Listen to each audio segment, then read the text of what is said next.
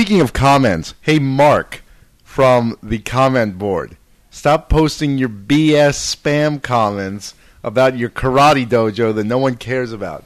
Have you seen these? No. Someone posted about five, five or six Have you- comments. have you been the deleting blog. them? Yeah. That says, "Hey, it's one of these totally generic. Hey, great post, man. Maybe you want to check out my blog." And that don't fly, my friend. Not yeah, at this no random friend requests. You know what? Posting on someone's comment, like someone's blog's comment space, to try and hype up publicity for your blog is about the most worthless thing you can do on the internet. Like the first thing someone will tell you when you're starting a webcomic is don't post it about it in a whole bunch of forums. Yeah. Because it's not going to do anything for you. People will just hate on you for it. And you know, just to give you a little pointer too, don't post on unpopular podcasts. Yeah. Like I don't know how you picked ours. We're not famous. Yeah, you might want to find one with more than 12 listeners or whatever we have. All right, this is Dave Riley and Joel White. We are Fast Karate for the Gentleman, the podcast that is all about martial arts for the top hat inclined man. It's true. All we, right. We train you how to beat kung fu with uh, French cuffs. and also monocles. We are fresh back from Otakon 2006, and you Fresh? might notice, I guess fresh like Yeah. a Twinkie, not fresh like milk. We'd spoil by now. well, Twinkies never go bad, and neither do we. it's true. Except we're both consumed by the evil at the heart of our souls, able only to be unleashed by the true potential of the Getter Robo, It's true. and possibly Ghetto Race, Get a race. and also the Dinosaurian Empire, well, the, we still have to use the get a race to beat the Dinosaurian Empire. and and the Onis, The Onis. Whatever. They and, all the, and the space aliens. they all end up in some weird trans-dimensional space hole. It doesn't matter. Outstanding. You might notice that we are coming to you live in Viber Sound, the sound for a new millennium. This We, is uh, due to the cheap ass mics I just bought. We, Well, le- we leveled up into dual wield, yeah, so now two members of your party can handle a microphone. we're actually practicing back to back microphone style as we speak. We're doing that thing from like Black Heaven where they like strum the air and talk at the same time. It's pretty rocking. Yeah, yeah. I'd love for you to see it, but we don't have a video camera available. so just imagine the most awesome thing you could possibly imagine, which I'm going to assume is uh, I don't know. Ryoma from Getter Robo having sex with Carmen Electra. That's not awesome. Carmen Electra is beat. Well, think of someone who's hot. Halle Berry. Oh, I don't As know. long as she doesn't open her mouth. This is a trap. I'm not going to answer this question. All right. yeah, and the other the other important thing to remember is we're totally not lying about this. yeah. Like I was saying, we're back from Otakon. This is the Otakon 2006 show in which we will discuss our experiences, some bad, some good, mostly bad. yeah, yeah, definitely. But the good experiences, though few, were so great as to maybe outweigh all the bad, which were many, but relatively insignificant in the greater scheme of things. And really, when you think about it, it's more a situation where, you know, someone spills a beer at your barbecue and you're like, come on, man. Yeah. Instead of someone shooting your girlfriend slash wife. To which some of you might reply, come on, man. but But uh, I imagine the majority opinion would be somewhat more severe. yes, So it's definitely not an evacuate the embassy type thing. let's start at the beginning. Joel arrived a little late to Otakon because he's a big boy and he didn't want to take time off from work. I don't exactly blame him for this. And this actually worked out quite well for us because due to me and Scabs' poor time management skills, we weren't able to get business cards printed in time and they arrived indeed the day we left for the convention. So, So I was doing like a bomb countdown to get these uh, business cards and make it to 30th Street on time to catch my train. Joel which wasn't really that difficult. slack. Basically. I was like an hour early for my train, so I, I sat in there eating Subway and like picking up my leavings that were falling out of the sandwich and trying to make it look like I wasn't going to eat them because I really was going to throw them in the bag, but I was still picking up food off the ground as people were watching. I do that pretty much uh, every day at work. You can't lose that meat. That's good lunch meat. Well, it was on the ground at 30th Street Oh, though. on the ground. Yeah, it didn't just like fall into my lap. No, that would have gone right into my mouth. Like the, my whole body is a plate, pretty much. I mean, if you see my shirts after lunch, you pretty much understand that. Well, I'm looking at your shirt right now. and Exactly. It seems to have some hamburger grease on But no, it. Uh, no, the a piece of chicken fell on the ground, and I was I looked at it for a second, and it was like a big piece. It wasn't even like the tiny little ones. I was like, Ooh, that is "Oh, the worst feeling too. Chicken teriyaki. All right, so thanks to Joel's diligent endeavors, we had 2,000 business cards and managed to give away like 150 of them. well, hey, you've got a stockpile now. Yeah, so thank God business cards don't go bad, which I think is going to be soon the mantra of Front Beat regarding a lot of merchandise. especially posters. yeah, posters. I wish I knew now what I knew then. Well, there's some things I knew and didn't want to believe. First off, people aren't coming to Otakon, especially not the Artist Alley, to be introduced to new things. They, Definitely. they want pictures of Sephiroth dry humping Cloud from Final Fantasy VII, or you know whatever the new or at least something suggesting the that. new digs, Alphonse Elric having sex with Alucard from Hellsing. I'm not really clear. There seems to be a lot of the man on man fan art these days. that is really weird. Like I just don't understand it. Regardless, aside from that, you know, people want to want drawings of things that they already know. And Yeah. they don't come to these conventions to be enlightened, which is kind of sad because my discussions with uh, one of the creators of Alpha Shade, Joe Brudlos, uh, led me to believe that people don't really go to comic conventions to find out about new things too. In his words, they were there to find episode or issue 38 of Silver Surfer and that's that. Yeah. So, and I believe him. And this guy runs a webcomic for a living, and he's not an unintelligent man. And he tells me he only brings 20 or 30 posters to a convention, so maybe our estimation of 800 was a little gratuitous. The worst part is those things were so heavy, and I was there, and we only went to see him on the last day. The worst part is we didn't think to take 20 posters to the convention. That was my suggestion day. on the first day. I was like, we should take some of these out of the And box. I And, totally Jerry's like, rejected and said, "Don't be a sissy." yeah, I think Jerry said something to the same effect. He's like, no, we can handle it because Jerry's obsessed with proving his manhood by carrying posters. That's how they do it in the Philippines. So, as It's like it's like catalyst to Nigerians. as far as front beat went, you know the the convention wasn't a colossal success, but our artist John Scabla made a fair bit of money doing commissions and was essentially told by not a few people that he was the only worthwhile artist in the convention because he's the only one that bothered to form his own style.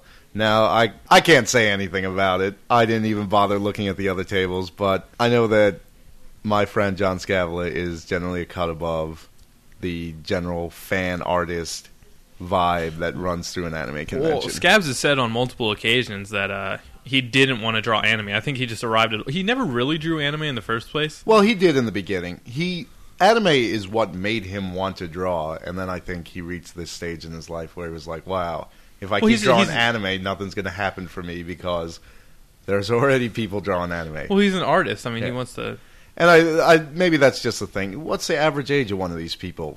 16, 18, Yeah. maybe. So it's probably just a case of a lot of these people not being at that point in their life yet, which is weird. You know, you don't want to say you're old, but I'm 24 and I felt like the oldest dude there. For real, like there was a huge time jump between this Otakon and last one, and I'm pretty sure the difference was graduating from college. Mm-hmm. Like that 100 percent made a difference in my life because, like, there were people there that I don't know. There were old. There were people there that were older than us, but no one seemed older than us. Yeah, I maybe mean- it's because I don't work in a bookstore and spend all my money on anime. I don't know. Or live in your mom's basement. Yeah, Free rent though, that would be pretty sweet. free food. It'd give me a lot more money to waste on anime. I wouldn't even buy anime. I don't even know if I had all the money I spend on rent back. I'd be putting it in savings because I'm terrified Well, of aren't having you fancy? children Anyway. in college.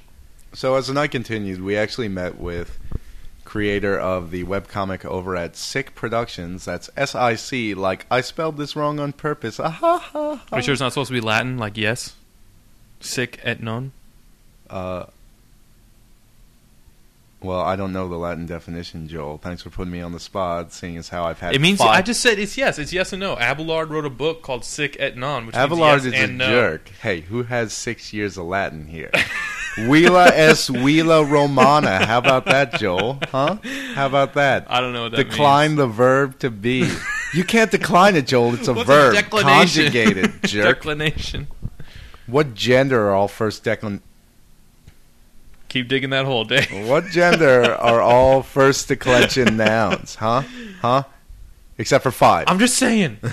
I'm just saying. as we continue. So he apologized for us for I don't know getting bad returns on our ad campaign, and uh, how he left our ad up on his website for something like six months. And I was like, dude, I spent ten dollars on that ad. I don't really care. And he, Yeah. this guy was like really nervous about it. He's like, I don't know if you guys are going to want to talk to me. And I was like, whatever, man. It's cool.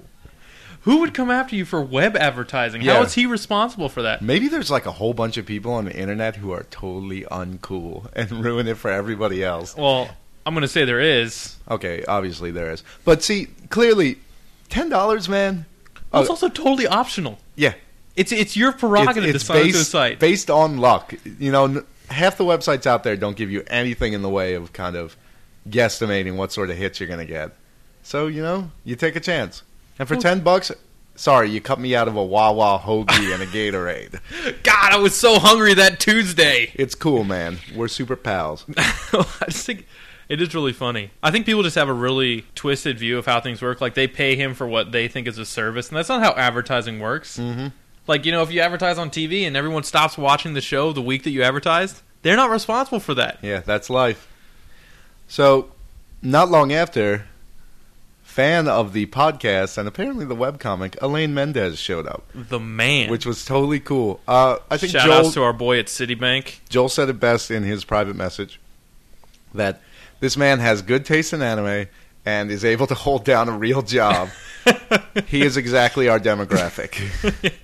uh, a sane person who he already made fun of Speed Grapher for us, and I think we'll uh, we'll probably be reading that email when we get Speed Grapher just to uh, Yeah, most likely next week.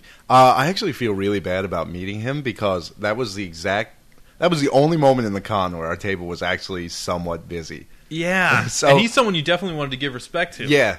So between trying to talk to him and then Daryl Surat and Gerald Rathkolb from Anime World Order, and then other people actually coming up to the table for once during the whole convention.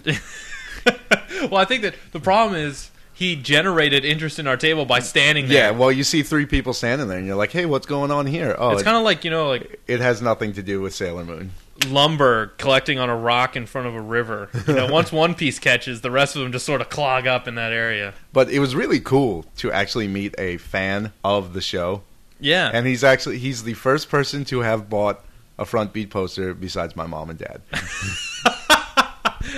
but they bought 12, so you got a bit of catching up to do there, Elaine.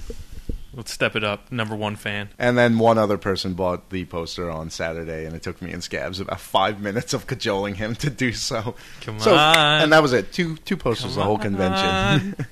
but Scabs got you know little pictures of Cloud, and he did one of Berserk guy. Well, he never betrayed his principles, and we had an extended argument with that the person who was near us about that. And I told him I was like, "Scabs, don't draw any yaoi fangirl garbage." Wait, what was it with the argument with that girl?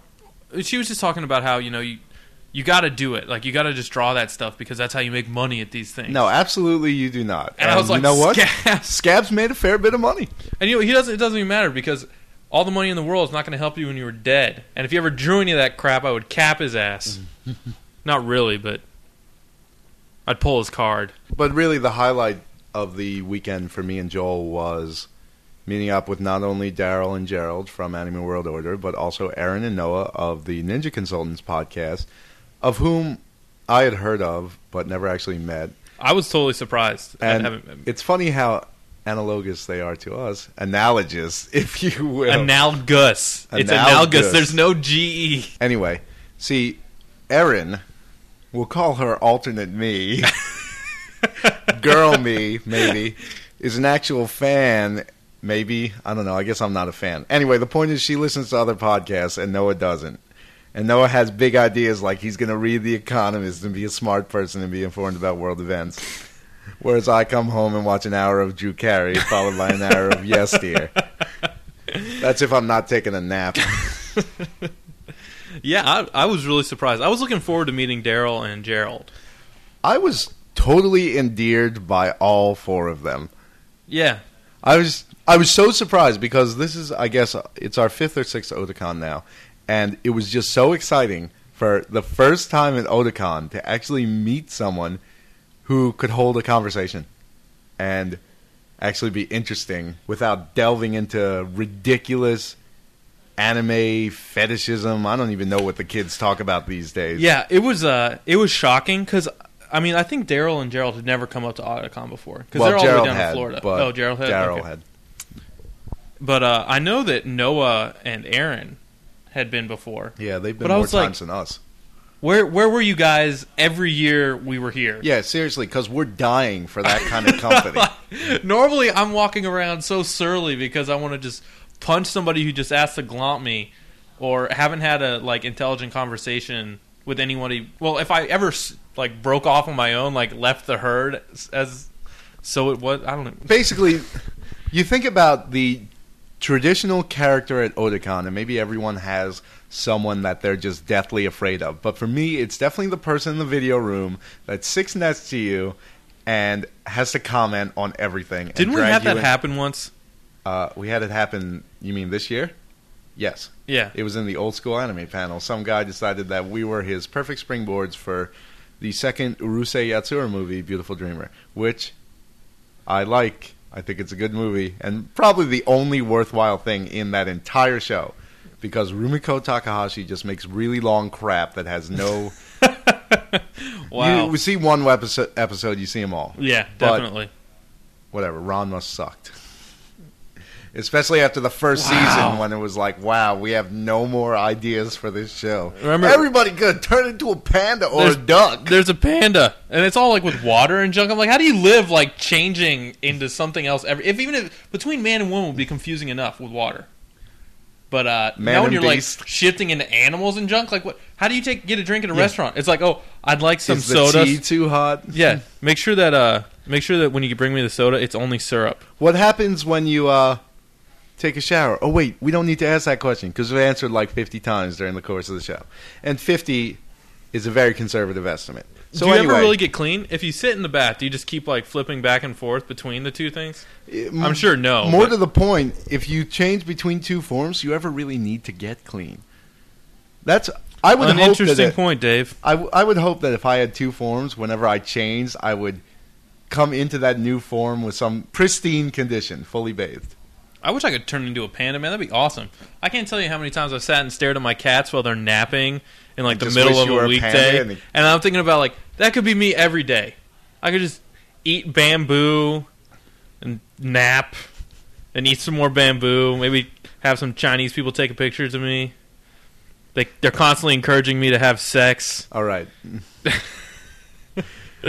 this is the new style fan service podcast, I guess. Now that Joel has his own mic, he's allowed to go on the tributaries, which, as far as I know, are sort of my domain, Joel. So you better step off. I think that was an illusion. but whatever. Let's. Well, we gotta get. We gotta focus the topic. We're- Okay, so the four of them were super great. Yeah, And they're awesome. the- Check out their podcast. The type of people you want to hang out with at an anime convention.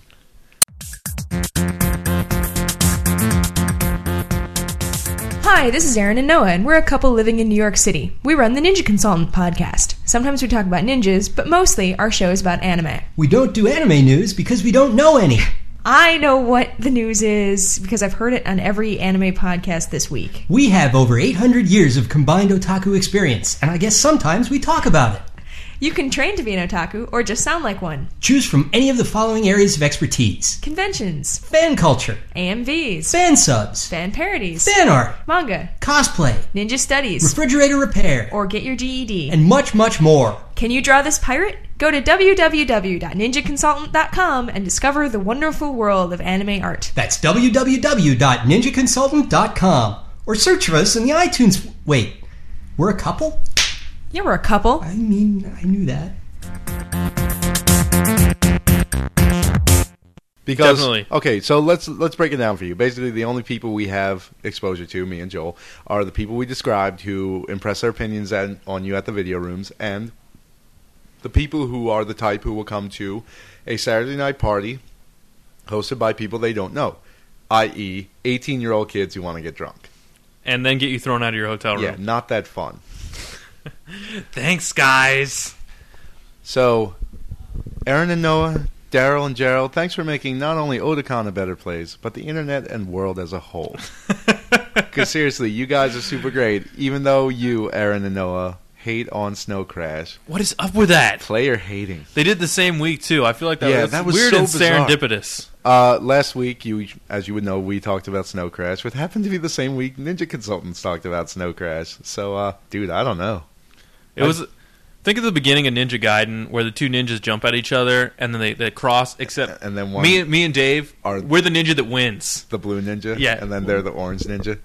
Are you sure? It's, I thought the blue ninja takes it and the orange ninja wins. Oh wait, yeah, the blue ninja does. Yeah, the take blue ninja because the- it's Ryu's dad. yeah, All right, so we're the orange ninja. Sorry, which might guys. make us evil, but still, Snow Crash is a good book. And we have the devil statue, and you're going to have to fight our horde of hawks and machine gunners to get it back, and also thugs with clubs. Careful, they have some ski masks sort of as well. Snake charmer. They'll never make it past the like what fifth level. I'm convinced nobody beat Ninja Gaiden on the uh, Nintendo. Del, the funky Homo sapien, dude, as Really? chronicled in his Fat Beat Someone protocol. I remember Ninja Gaiden, finish it finally with Ramon. Wouldn't answer the phone, this was before getting blown. Post on the comment or post on the comments if you think I'm wrong, but I won't believe you even if you do. All right, so those were the joys of Otakon. Need I describe to you the sheer look of ecstasy on my face when Daryl Surat pulled not one but two clown pistols out of his pocket and used them to shoot opposing podcasters at basically point blank range? It was awesome. Spectacularly so. I didn't even see it coming. Obviously, he and Gerald were prepared for it. I mean, they described it, and I think we described it already, but when Daryl stood up to sort of speechify about. Because it was the perfect moment to stand up and be dramatic well, these it. other podcasters, maybe, hmm. Well, let's just say they asked the question. Basically, this is your first Otakon. What are you thinking of it?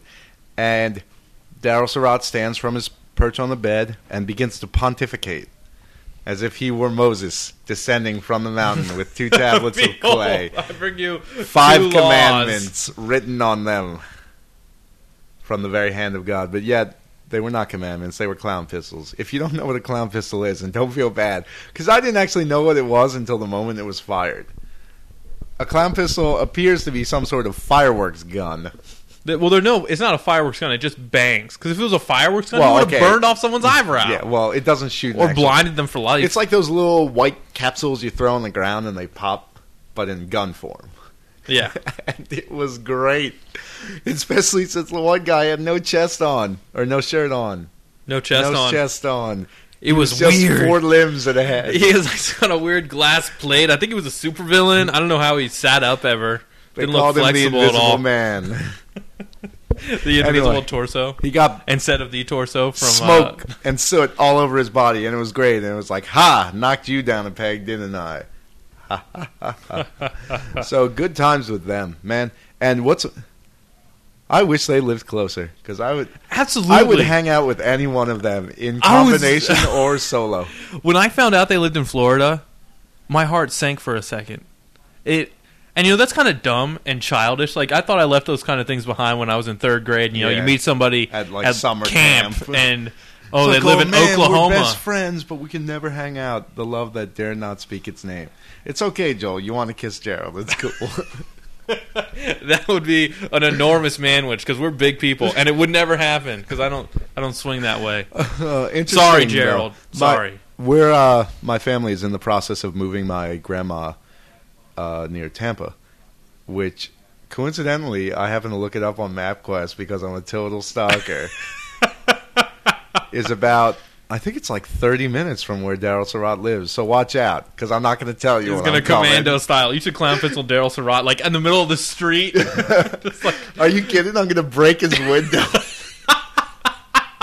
That's how we do it in Philly yo, what's up? with grand vandalism. Yeah. We don't deal well with our emotions, so a lot of things get churned up real easily. Also, crack cocaine. Oh man, but yeah. Okay, Al- But as- here, this is the this is the metaphor for Otakon in general. Daryl Surat, uh, Ninja Consultants, the whole all the people in Anime World Order, they're like the floating city, and it's gilded and beautiful, and it, it sits up there in the clouds, and you look up at it. And Uh, you're are like, we talking about the wow. time machine here? Shut up, I'm getting there. And you're like, wow, that's great. While you're currently standing in a river of filth that just seems to unearth terrible horrors as it erodes the shores of the earth on which it flows. I like it. It was every corner I turned at uh, Otakon this year just really made me want to turn back around and go the other way. Lots of Yeah. running was resisted. As as far as Otakons go, this was by far the weakest one. It was hella beat. And Yeah. I know hell is a strong word, but I'm going to use it. well. Let me describe it such as this: Otakon gets bigger every year. Now it's it's broken the twenty thousand mark for the past two years, and I think it's time to wise up and sort of go, "Hey guys, even though we proclaim ourselves to be a convention for fans by fans." At some point during your life, you need to adopt a sense of professionalism about these things. And you can't just hand out panels willy nilly to your friends because they're your friends. They need to take four people off the cosplay mac- masquerade. And I'm sorry if, I don't know, Erin and Noah from Ninja Consultants are listening to this because I said the same damn thing to them. and they, they need to take four staffers off the cosplay masquerade and put them on quality control and have a dry run of these panels before the show starts. or just be reviewing materials. I- You'd think that there would be enough peer pressure for these people to put a lot of effort into what they do. Or at least some effort. Coming up. This is give- like this is middle school level like history project presentation we're talking about, and I'm I'm pretty sure people in middle school it's did not, more. It's not hard. If you've went through high school, you've had to give some sort of 15 minute presentation on something. I guarantee it. You've had to do some sort of public speaking. And that's really the only preparation you need for something like this. Um, every panel we went to consisted of a poorly put together PowerPoint presentation and this totally self indulgent atmos- attitude where apparently the only qualifications to be good at anything is just to be a fan. Yeah, No effort involved at all. You're just great because you are. It's like the gold stars in kindergarten. you don't have to work for them. Everybody gets a gold star, so why bother trying? yeah, definitely. Well, uh, the whole uh, the whole con has that atmosphere because you know we've said it before, but I mean. Well, this is like sort of where everyone comes together to be their freaky self because well, no one's it's the nerd fallacy. You you can't speak out against something another nerd is doing because if you're doing that, you're just like the jocks. You're Uh. just like the other guy. yeah. because God forbid somebody actually does something wrong in an anime convention. If you say something, you're oppressing them. When in reality, some of the, it's not. Yeah, some of these behaviors definitely need to be corrected. Like people running around. Like I'm glad they banned the signs, Yeah, for all the good that did. It was better than last year, but, but, then people just basically use themselves as a sign and would stand there with their arms wide open.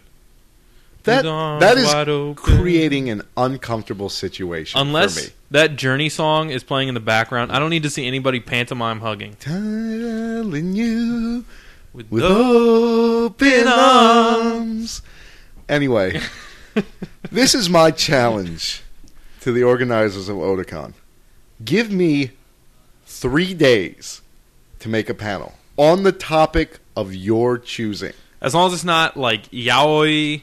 No. Well, I guess even it could be. Do it. Yeah, and slash. tell- and pick something really obscure. tell me tell me everything I have to do, whether I have to be pro or con. You decide the content of the panel for me, and I will do all my own research and put together all my own PowerPoint slides. And I guarantee you, I will make a better presentation than any so-called super fan out there. Because if this is the cream of the crop, it ain't that great.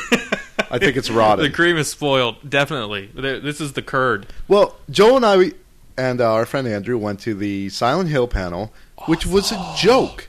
You know, it was terrible. It was summary. It there was no criticism at all. I was looking forward to it because if you're an internet person at all, which most of the people listening to this are, you know that like the Silent Hill mythology is a point of great debate well, okay. in the many interwebs. as far as game series go, Silent Hill is probably the best one to have a debate about. Regardless of whether or not you think it's good, Yeah. it's aside from I don't know, maybe Metal Gear Solid is Dave, does anybody think Metal Gear Solid is good?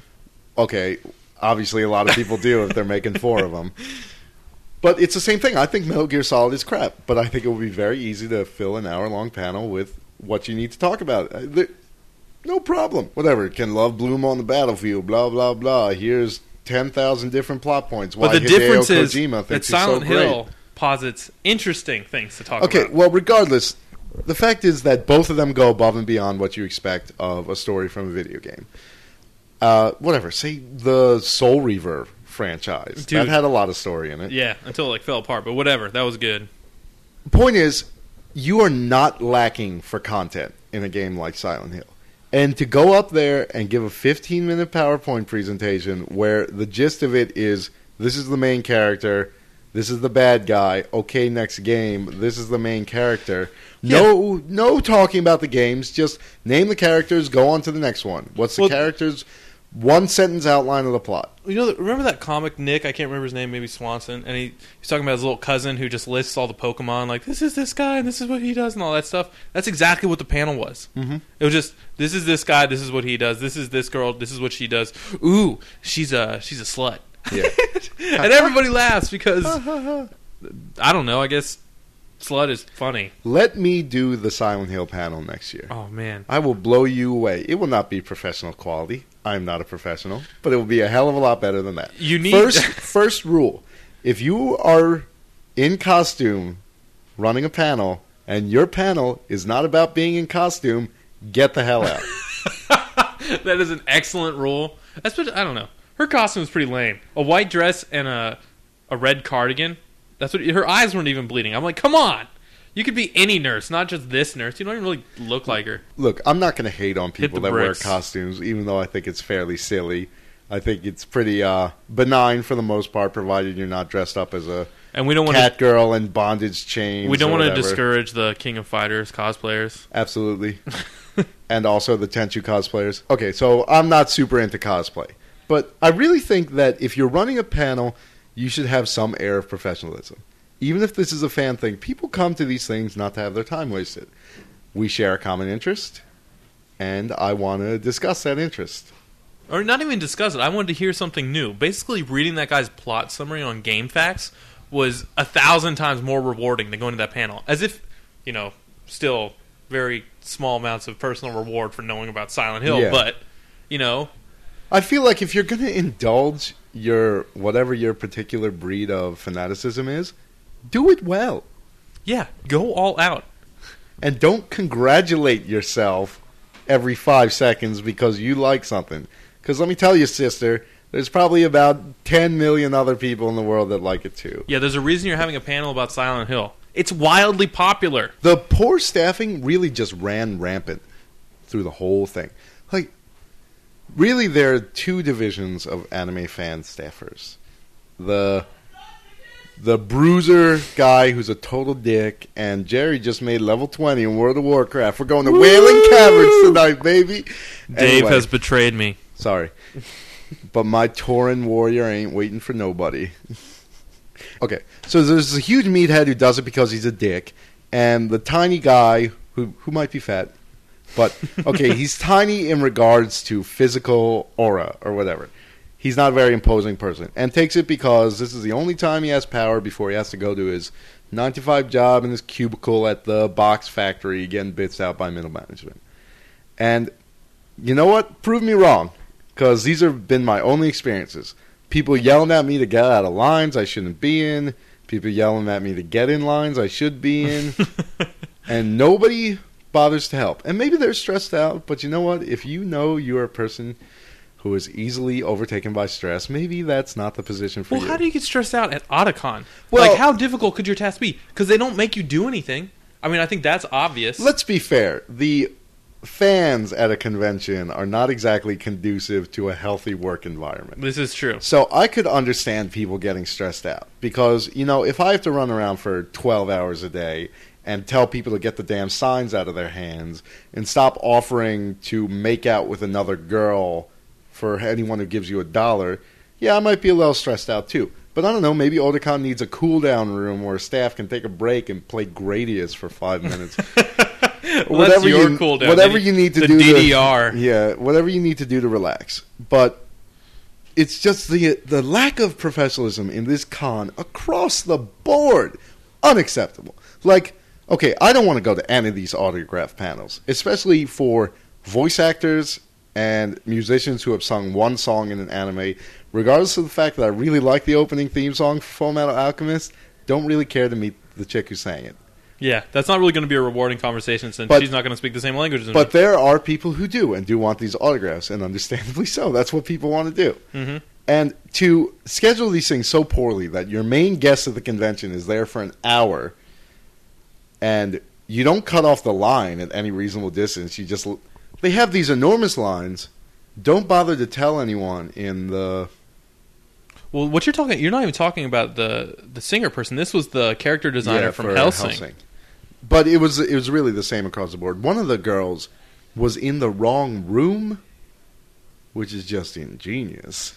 it's a trick. Uh, Well, but yeah, no, the- Dave, that's the fun. It was it was a LARP. it's a you got to go on a quest to find the the schedule is going to lie to you. Don't rely on the schedule, Dave. That's your first Actually, the schedule did lie to you. There was like tons of mistakes in it. We had Yeah. the real schedule handed to us by Daryl Surat. Apparently, yeah. But would've been- anyway, you're going to have this giant line that first off, you can't start lining up for for 2 hours until 2 hours before the panel. But if you show up 2 hours before the panel, people have already been lining up because they don't follow the rules, so you're screwed. So you have to show up earlier. And if you don't show up earlier, that's it. But they don't tell you that's it. Not until, you know, it's 12:59 or whatever and You've been standing there for like Mr. three hours. Designers packing up, and oh, that's it. Sorry, guys. Everybody yeah. leave. Well, people were, and even after he left, people were still standing in the line. That They girl. didn't even tell him he was gone. yeah, that girl who was part of the Ninja Consultants group. I'm not really sure what her function was, but I guess she was just a friend. Was heartbroken, like brought to tears. Well, I think it makes sense if you're really intensely interested in meeting somebody, and then to be treated so poorly. Yeah, it's not even. You know, if you don't make it in, oh well. There's a lot of people at this convention, and not everybody can get to do everything. But to be basically treated like garbage for something you've paid to attend. Yeah. Well, I think the reality is they need to have more serious stuff like that. If you've got, if you can say we're going to have twenty thousand people at this three day long event, people from the industry will show up. Twenty thousand people. Well, that's the thing. People from the industry have stopped showing up.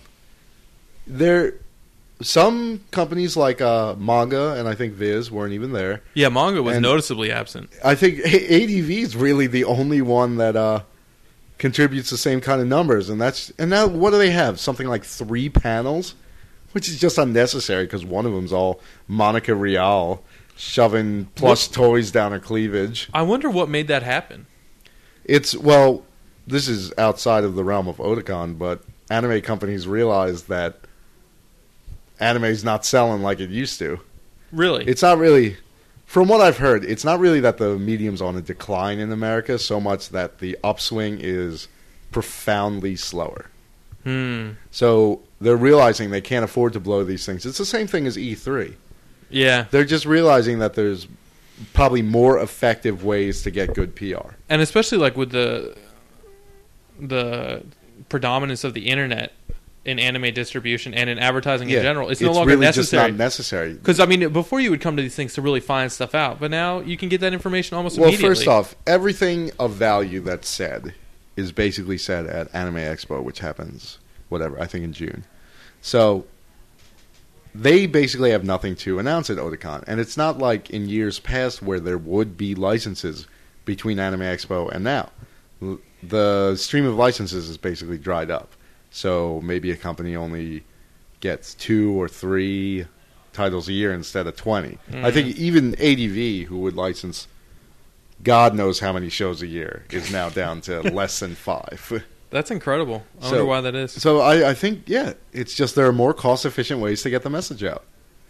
That's still kind of disappointing though, because I mean, part of the sucks. Well- excitement. Well, was, I'm I'm definitely interested in that in that like kind of visceral feeling of actually seeing these people talk. Even though I could be interested in talking to them, I don't care to wade through the lines of people just to do it. And well, another thing that irritates me on a completely unrelated note is basically this obsession with swag that's infiltrated the panels now. That now every industry panel has to be 30 minutes tacked on the end of asking trivia questions to give out DVDs. So now these things are packed with people who just want free DVDs. Yeah, And uh, the people who actually want to hear something, like, say, you or me, are out of luck. yeah. You know, show up real early to even guarantee getting a seat. I guess I mean yeah. I guess industry people, in the sense that we're talking about them, like company representatives, aren't showing up, but they're sending people. There were more voice actors there this year. They had people more directly related with anime, like the character. Like I've never have they had character designers? the Yeah, past? they always have a couple big Japanese guests. Well, I think that I mean that's cool, and I would be down with more of that. I mean, even if you're not going to Mm-hmm. bring in like the information, you could still bring in like one guy. You don't have to send him with your whole. Company. Obviously, these things are cost prohibitive. Actually, on the topic of uh, voice actors, do you remember when Daryl and Gerald went off to their little VIP room Yeah. interview with Monica Rial and, And didn't- Auten?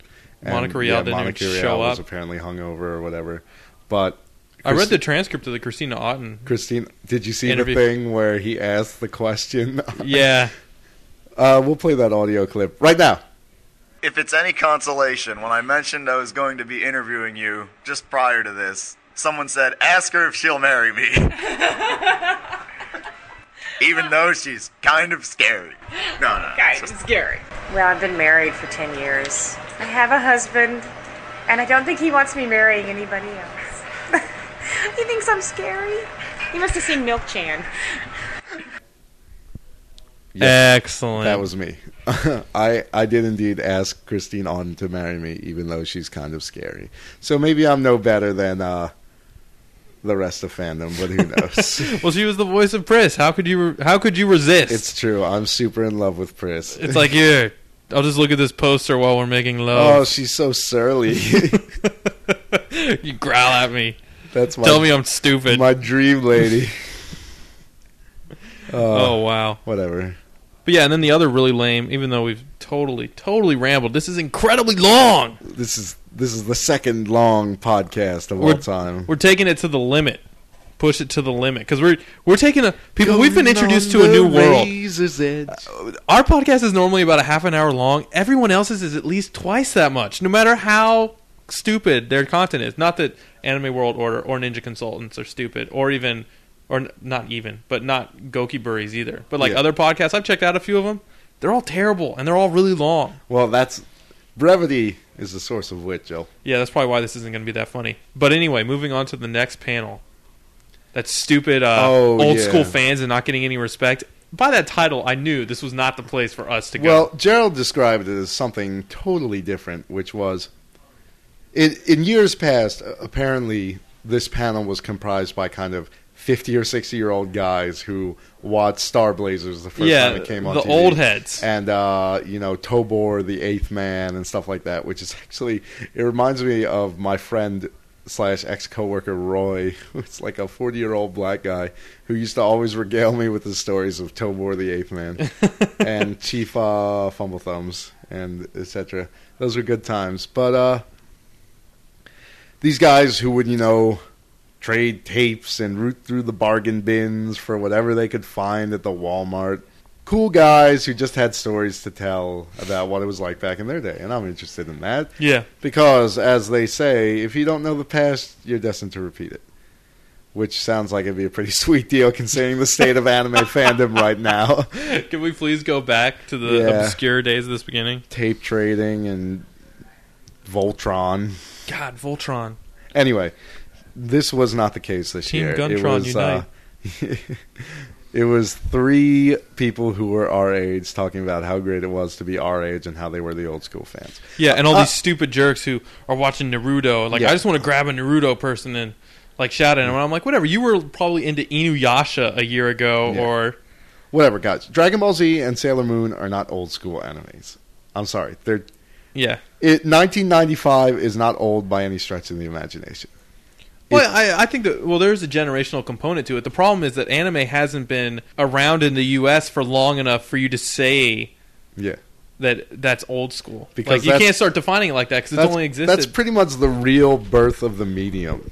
yeah, is in that era when fandom started picking up and it wasn't all 30 year old guys hmm or college students who i don't know made a japanese pen pal friend so to say that you got into it when basically everybody else got into it you cannot declare yourself an old school anime fan this is what this is what it's Dave so was much talking as about. i don't declare myself an old school anime fan even though i've been watching this crap for whatever 14 years Well, don't even- consciously yeah, I don't. Uh, yeah, I mean, I don't. I don't even get into those definitions because I mean, there's there are people out there who probably haven't been watching it There's always someone better than you, and it's like you know what, you can be better than me at anime.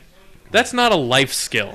Like that, you know, It's not a I'm not going to write that on my uh, resume. I do this for fun, and it's a hobby. Mm-hmm. But like these guys, it's like, it's like the defining moment or the defining characteristic of them is this. I don't know, cartoon. Like you can't pick something more external to yourself than watching a cartoon. There's nothing more passive that you can use to define who you are than sitting on your butt and watching a TV.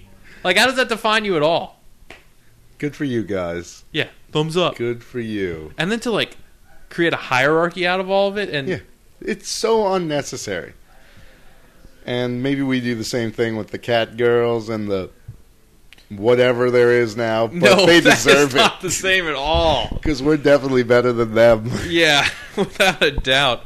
Slap those stupid. Anyone with a tail and cat ears on, no thank you. It's just kind of weird.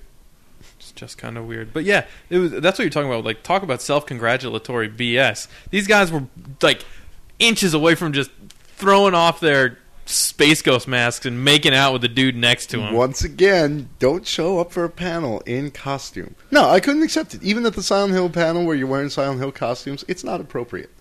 Well, and it's how you're supposed to be respectable. I come to these things to listen to a voice of authority. Mm-hmm. The voice of authority better look like an authority. If you're dressed up in a costume, and it wasn't even a Space Ghost panel, and even then, dress up as like Moltar or something. What's the bug's name? Uh, Zorak. Zorak. yeah, him. That shit was so weird and good, but whatever. Oh, Any- I don't even know what else to say. I guess that's it. Yeah, the people. We were glad to discover people that were like us and cool. And we hope to run into them again. I yeah, I'm really hoping that they think that they're like us too, so that we're not just Yeah, like it's- it's definitely this isn't like the a- high school experience of like meeting the girl and being like, oh, what do I call her? Yeah. So uh, if you don't Okay, like us, so, yeah. never tell us. yeah, so Ninja Consultants, I'm going to wait three days and then I'm going to call you. Well, we could see, uh, if we go up No to more, no Big less. Apple Anime Fest. Well, actually, I was thinking there's a there's a Philadelphia convention happening sometime within before the end of this year. In theory, this was one of these things where the guy comes up to your artist table and says he's starting something new, and uh, you kind of just run with it and say, "Okay, dude, good luck." But he seemed pretty convinced, and he said he had hotels already uh, giving him block rates and stuff. So maybe it's a little more tangible than Mister. I'm going to start up the new YouTube, and do you want to be on it? Yeah. But so you you know you guys are in New York, and uh, if you need a bedroom, sure I got one to spare. I'm not crazy, and I won't kill you. Probably. The Well, I won't kill you, but I do have three roommates Yeah. Right. that might. Otakon, almost a bust, totally saved by Ninja Consultants and Anime World Order. Yeah, thanks a lot, guys. Like seriously, this was one of the best, maybe the best, even for all the crap that went on, just because of you guys. Indeed. So, if not before, hope to see you next year. And if you haven't been to Otakon, you probably don't want to go. Well, we'll encourage you, You to can come. hang out with us. the more cool people that show up, and I'm assuming everyone who listens to this podcast is cool. So if you're not cool, stop listening Well, so right far now. we've only met one person who was not a podcaster that listened to it, and he was pretty cool. So, Yeah. So you my know, if you're cool, come to to. Otakon and hang out. Your mom listens to this. That makes you feel bad. yeah, awkward. Now, man, now I can't say things. Absolutely, awful you things. can. Things from the darkest place of my being. I don't tell my mom about this podcast. My brother's almost told the web address, and I just started like screaming. I was like, foot? la la la. Shut your hole, Luke. You told. It was, I was doing I like got you. the like you know you like keep your mouth real tight together, but you're still trying to talk like. Uh, we had a friend named JL, short for John Levy. This story's not going to work over the radio. very cute little thing where he'd kick his foot when he was excited about things. And our other friend, Andrew, not the brightest pea in the pod. the brightest bee in the pod. Maybe I'm not the brightest pea in the pod. that was the worst. Whatever. Continue the story. Anyway, uh, one day decided that he was going to say, you know, JL, like when you do that kick thing, to which JL replied, "What?" And we bum rushed him. Yeah, because you know, as I soon broke as his jaw. as soon as you know you're doing something, You stop. You're Yeah. conscious of it, and you're just like, I can't do it anymore. so that's why we had to protect this podcast from the internet. or Wait, from my mom. No, yeah, from Joel's mom. internet, come on in. internet, you're welcome, because my mom can't use the internet. Come in, internet. She can barely get her uh, Palm Pilot to sync with her computer. Good night.